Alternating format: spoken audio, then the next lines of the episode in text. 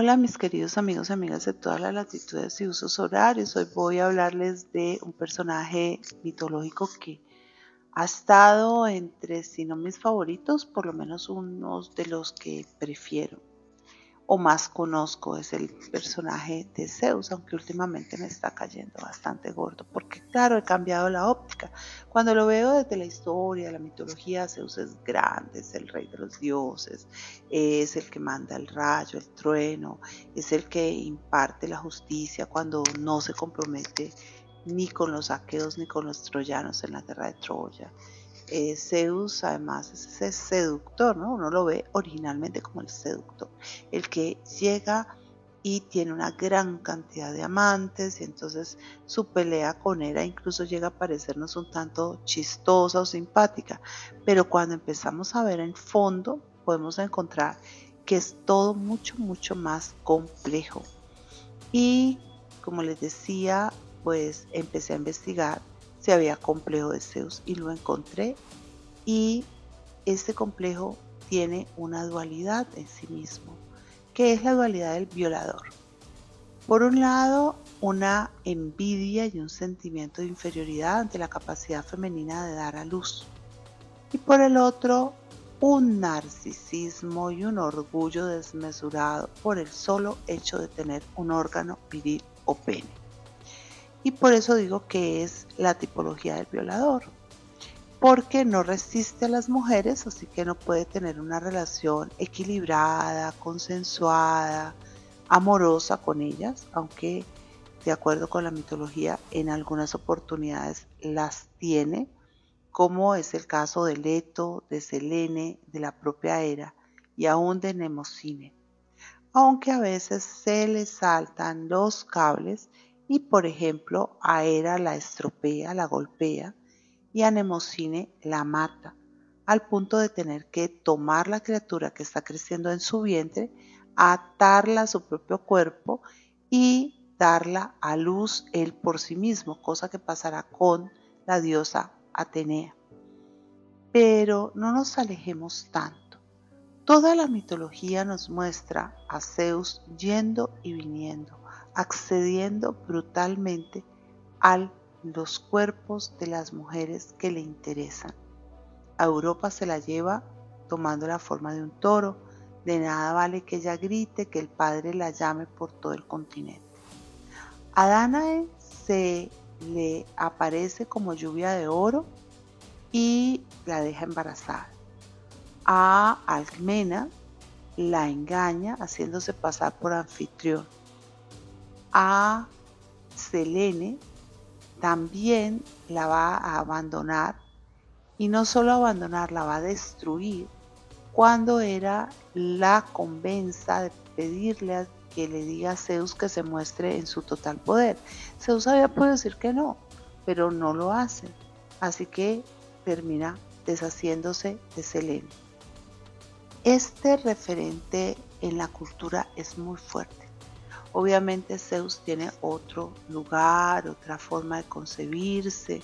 Él es esa luminosidad del cielo que se traspasa a la tierra.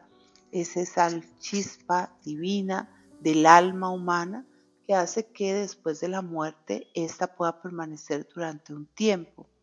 Y en algunos casos es el creador de los superhéroes de los que van a matar a los monstruos, como es el caso de Perseo que acaba con la górgona Medusa y también acaba con el monstruo que va a demorar a Andrómeda.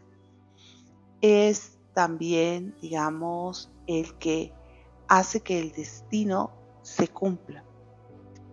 En este sentido, se complementa con Hera, que tiene una, una función similar o parecida al hacer realidad el orden de los hogares. Pero yéndonos más allá de eso, yéndonos al Zeus que no perdona cosa que se mueva, que se lleva incluso al pobre Ganímedes, que era un jovencito que tenía unos ojos que podían mirar hasta el universo, y lo toma para sí porque se enamora de él y lo convierte en el copero del Olimpo lo que nos muestra que ese impulso no se limita únicamente a las mujeres.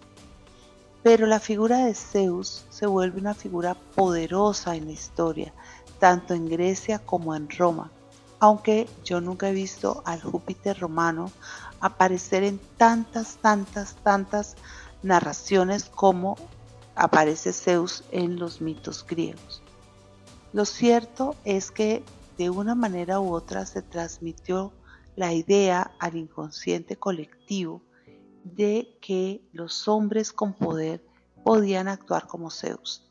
Podían tomar las mujeres que deseaban, podían intimidarlas para que les concedieran los favores que ellos querían y podían desecharlas cuando se cansaban de ellas.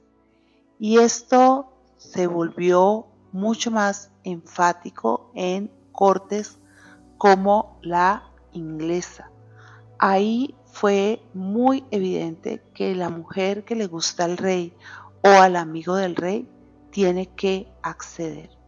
Y esto me hace pensar en el movimiento contemporáneo del Me Too. El Me Too ha sido muy polémico para mucha gente. Hay personas que consideran que se trató o se trata de una exageración, de un hecho irrelevante que no debería merecer tanta atención por parte de nosotros. Sin embargo, cuando se explora, se descubre lo más importante de toda esta conversación, que la violación rara vez es por placer sexual, que la violación generalmente es para humillar, para rebajar, para degradar a la persona sobre la cual se ejerce.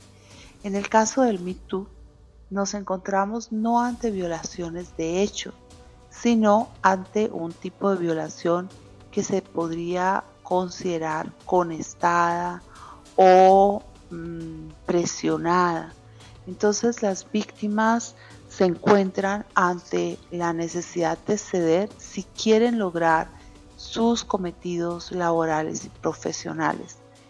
Y decimos, bueno, pero que estuvo mal si al fin de cuentas ellas lo hicieron y ganaron los papeles y los premios estuvo mal todo, porque eran buenas actrices y podían tener lo que tuvieron sin la necesaria mediación de los hombres.